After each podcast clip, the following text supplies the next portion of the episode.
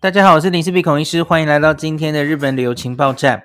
疫情前，我们就在这个池袋太阳城 Sunshine City 哈，有两个合作，有一个是池袋水族馆天空的企鹅哈，这个已经先一步恢复合作了。相信这这一阵子有一些朋友跟我说，现在的合作不是做优惠券嘛哈，是出示这个文章，门票就可以折价。那为什么会一开始这样？是因为哈，我们预期。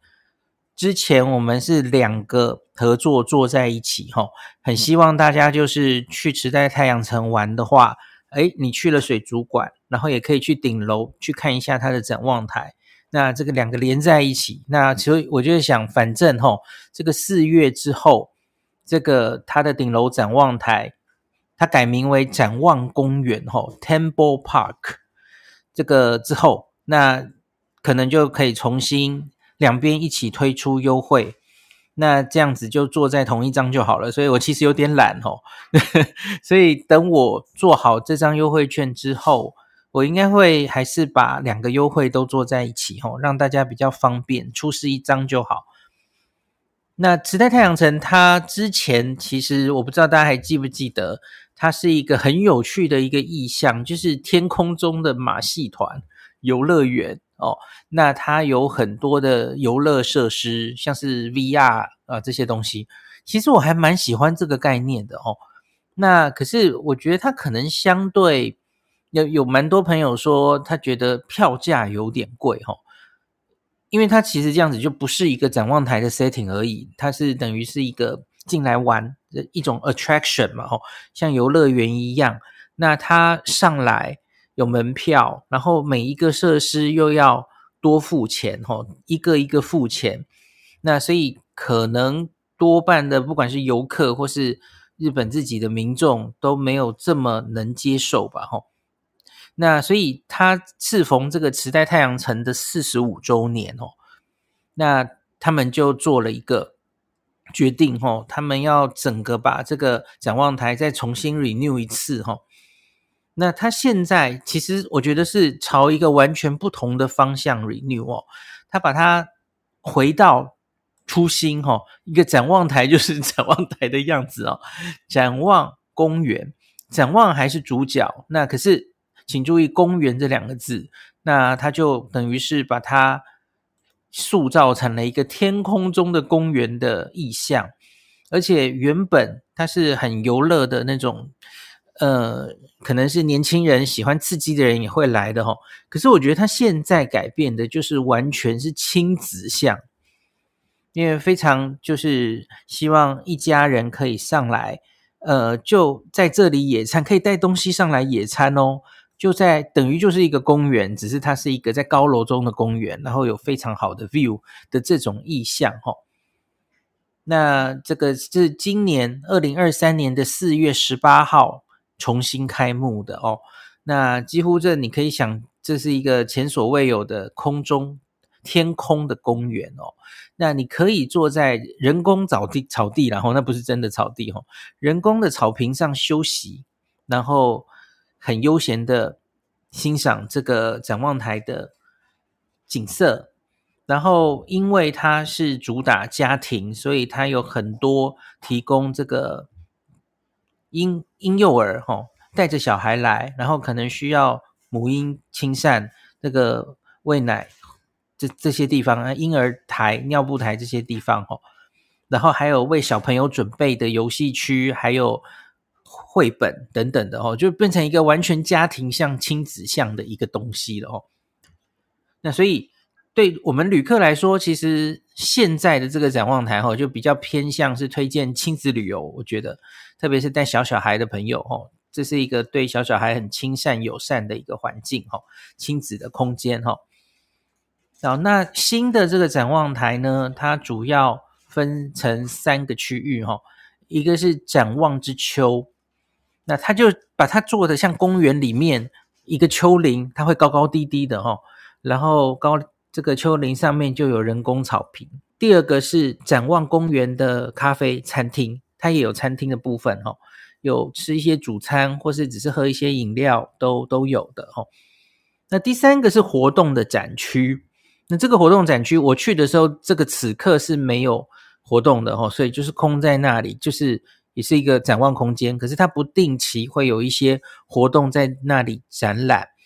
那它有时候是完全免费的展览，那可是也将可能会有付费的展览出现哦。那可是我看它的整个那个。展区啊，其实区域并不大哦，所以我觉得相对于另外一个大家都很耳熟能详的哦，已经完全几乎是活动展是一个一个办哦。因为森大楼的美术馆那兼这个呃，就是城市观景的这个展望台，它又是展望台，然后它不断的办各种展览。那池袋这里，我觉得它还在摸索了哦。那它的展场其实那个空间也不是很大，这样子哈。那一上这个展望台哈，它整个装潢全部都 renew 了哈。那我印象比较深刻的有两个东西还可以跟大家分享哦。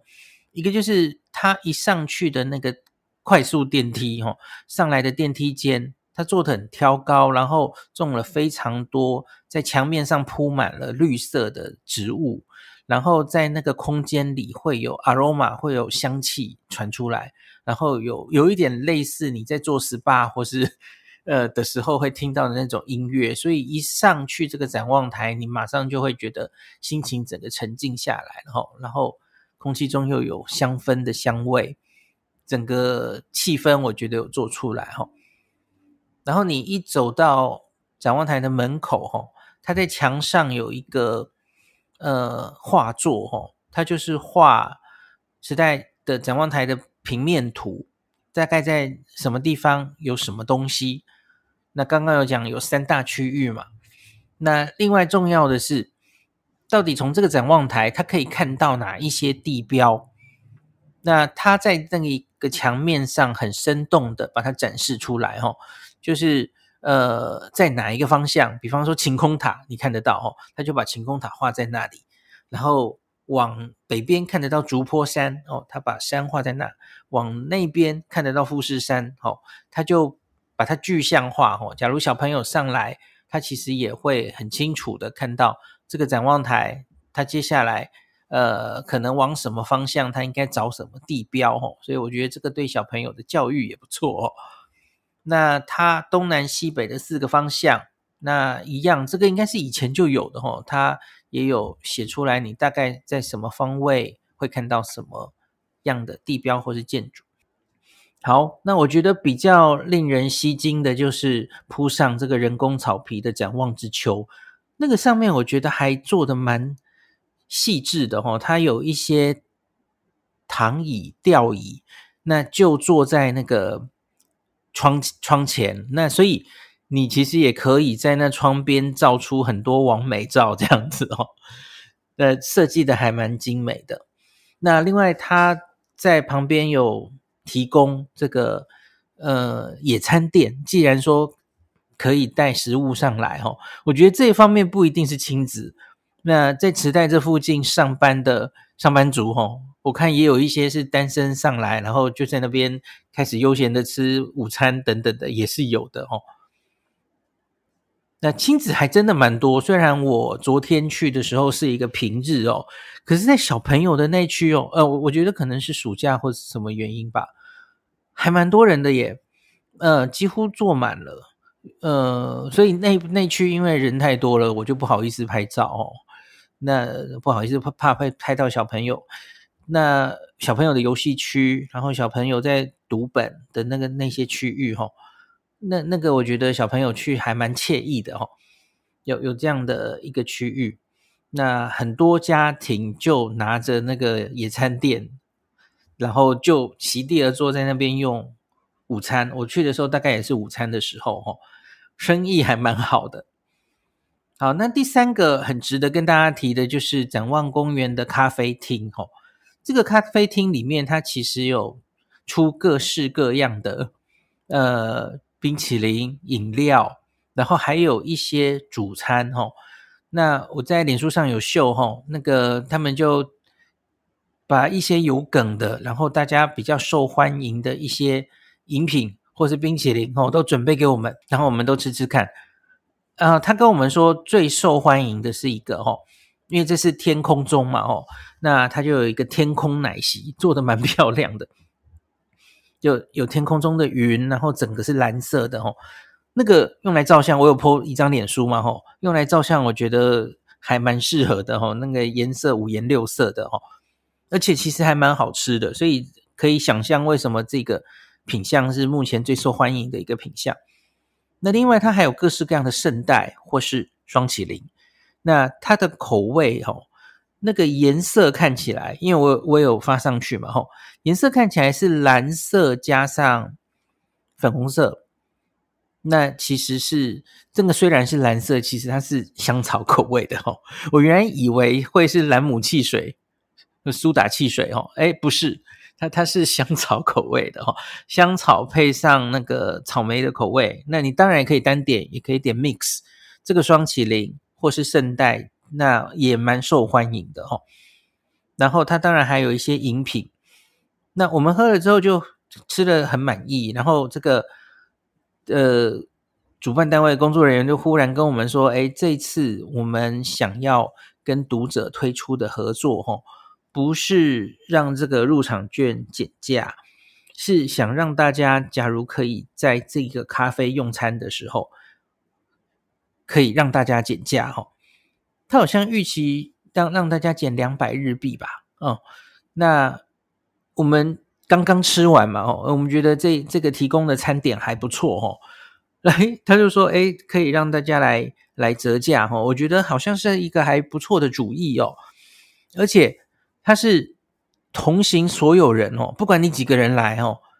因因为我们有在讨论嘛，哦，他们原来在说，哎，会不会是呃提供有出示这个优惠券的一组，哦，最多四个人或五个人，每个人可以折价两百。